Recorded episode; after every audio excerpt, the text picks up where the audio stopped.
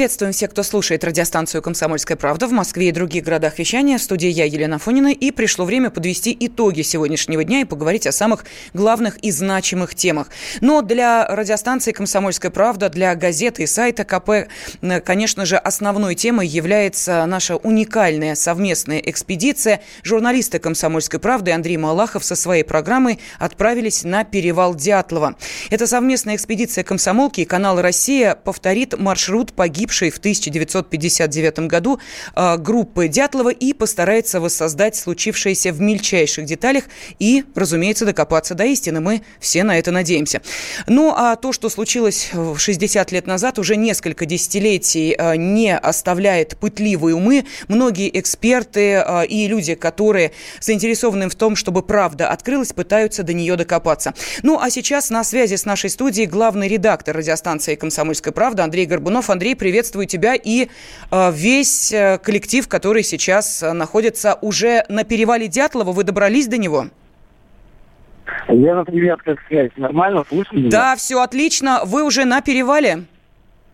Да, мы, конечно, уже на перевале, мы добрались еще вчера, были небольшие задержки, пришлось добираться уже в темноте, причем фары на не некоторых подряд, и вот просто пришлось на ощупь практически добираться, но мы это сделали. Смотри, я сейчас я расскажу немножко про работу прокуратуры, а потом у нас будет небольшая мини-радиорубка. Меня выступит сначала эксперт филолог Поповнин Виктор, а потом слово я передам Эдуарду Туманову, это очень крутой эксперт. В общем, что касается действий прокуратуры, ведь сейчас идет э, новая проверка, и они должны сказать, что же за такая непреодолимая сила э, выгнала туристов, 9 туристов э, из палатки, и вследствие чего они погибли. Сегодня должен был состояться утром следственный эксперимент. Мы специально поставили палатку, причем такую же, которая была и в 59 году, из которой выбирались э, Дятлов и его друзья. А, но, к сожалению, прокуратура передумала проводить следственный эксперимент. А, они посмотрели, какой э, крутой склон, и решили, что, ну, в общем, суть эксперимента 9 э, добровольцев должны были выскочить из палатки и бежать вниз. Но там реально очень много острых камней. Мы могли просто пострадать. Поэтому они решили, ну, это, это что очень странно, но тем не менее, они решили перенести этот следственный эксперимент э, где-то неподалеку в район Екатеринбурга, где будет э, меньше опасности. Но они говорят, что на результат эксперимента это никак не повлияет. Так, а сейчас я передаю минутку по поводу Виктору, это эксперт-геолог, он расскажет, что он сегодня обнаружил на перевале Дятлова. Да, но я напомню пока нашим радиослушателям, что именно э, Виктор Поповнин взял с собой э, ну, такое серьезное количество очень серьезной аппаратуры для того, чтобы проверить, проверить некоторые свои версии, уже находясь на непосредственном месте событий. Виктор Владимирович, здравствуйте. Добрый вечер. Да, добрый вечер. Ну вот э, вы говорили о том, что э, могла эта трагедия произойти именно вследствие природных причин. Вот сейчас вы на месте, где 60 лет назад разворачивались эти события. Есть ли подтверждение вашим предположениям или наоборот они развеиваются? Алло, не слышите? Да, да, да, слышим, пожалуйста, говорите. Угу. Значит, сегодня мы поднялись на место, где стояла Дербовская палатка. Э, я постарался разобраться, могла ли вообще в этом месте происходить какая-то лавинная ситуация, потому что до приезда сюда многие говорили, что здесь лавин никогда не бывает, здесь не такие крутые склоны. А вот результаты наших измерений показали, во-первых, что этот склон, безусловно, нужно считать лавиноопасным. Uh-huh. А, лавины начинаются с, э, со склонов, где крутизна как минимум 12-15 градусов, там превышает 20 градусов это вполне подходящий для отхода один склон. Первое. Дальше. Количество снега, которое там накопилось, даже в этом году, которое, ну, в общем, у нас не отличается избыточной снежностью, в том месте, где стояла палатка, количество снега изменяется от метра до метра шестидесяти. То есть вполне вероятно, что при определенных условиях созревания снежной толщи, которая вызывает сдвиг пласта снега верхнего, могла быть спровоцирована лавина достаточно больших размеров. Но даже если она и не была больших размеров, а просто произошел сдвиг пласта, так называемый снежной доски, уплотненный слой верхний, верхний слой снега. Этот небольшой по перемещению, э, так сказать, путь, он мог привести к тому, что часть палатки, которая попадала в траекторию этого движения, была разрушена. И люди, которые находились внутри палатки, вполне могли получить травмы из-за сдавливания э, тем снегом, который либо, так сказать, сверху покрыл эту палатку, либо вошел в боку, э, так сказать, через стенку палатки. Это сложно установить, но тем не менее, э, на мой взгляд, условия для э, так экологичной версии здесь существует.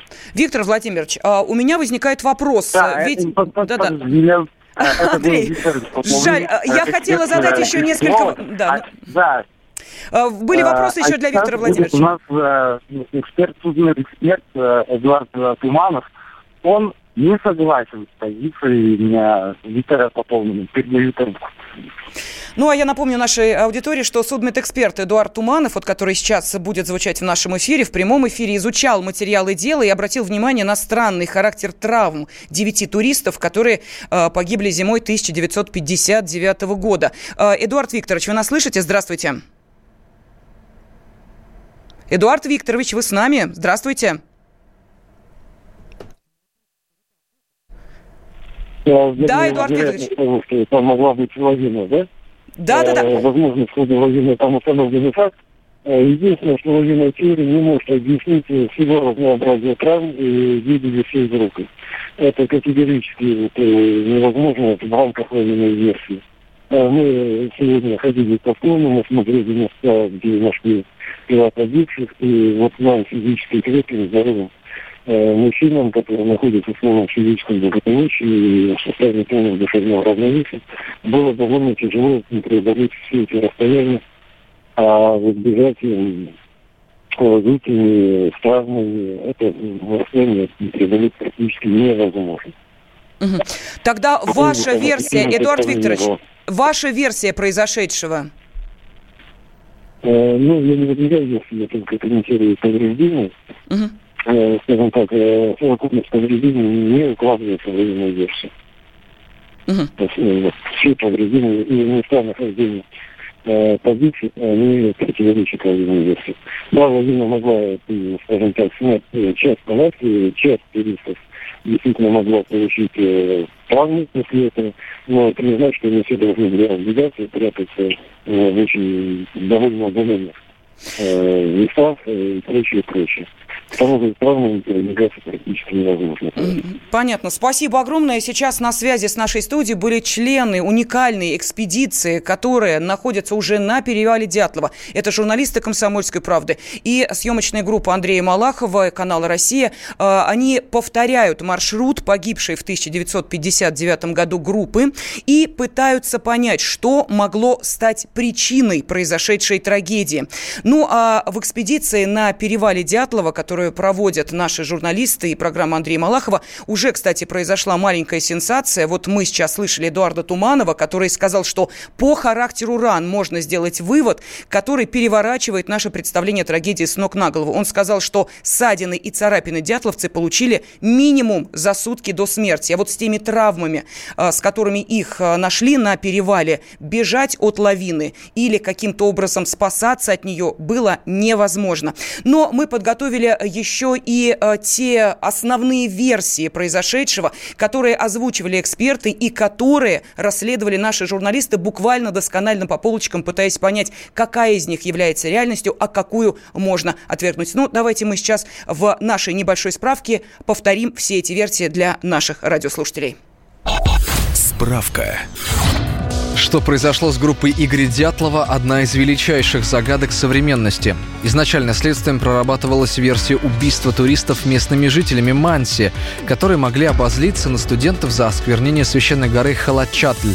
Но когда были найдены пять первых тел, то на них не обнаружили никаких травм, которые могли бы стать непосредственной причиной смерти. Судебно-медицинские эксперты постановили, что первые найденные жертвы умерли от переохлаждения. Существует версия схода лавины на лагерь, где была разбита палатка.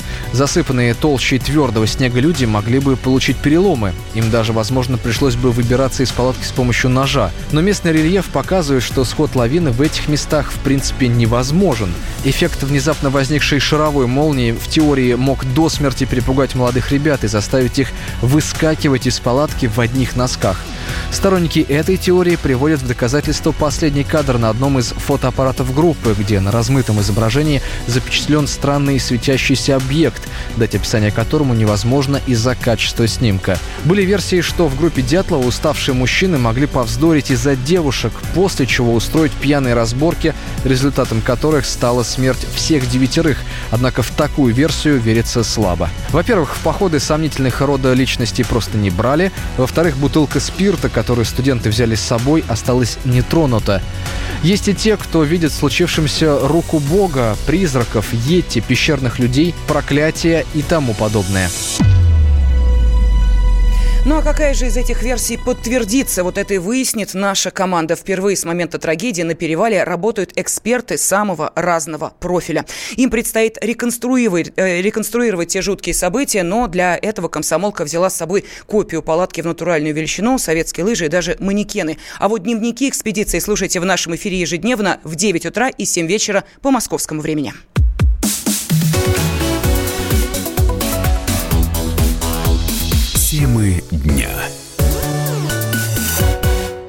Ведущие на радио «Комсомольская правда» сдержанные и невозмутимые. Но из любого правила есть исключение. Дай по морде мне. Встань и дай. Хочешь стекло хочешь? такое? Давай. Вот он, это говно в эфир кидаешь. Я... Ты несешь какую-то хрень. Мы расстреляем его из водяных пистолетов мочой. Самый горячий парень радиостанции в прямом эфире. Исключение из правил с Максимом Шевченко. Слушайте по вторникам с 8 вечера по московскому времени.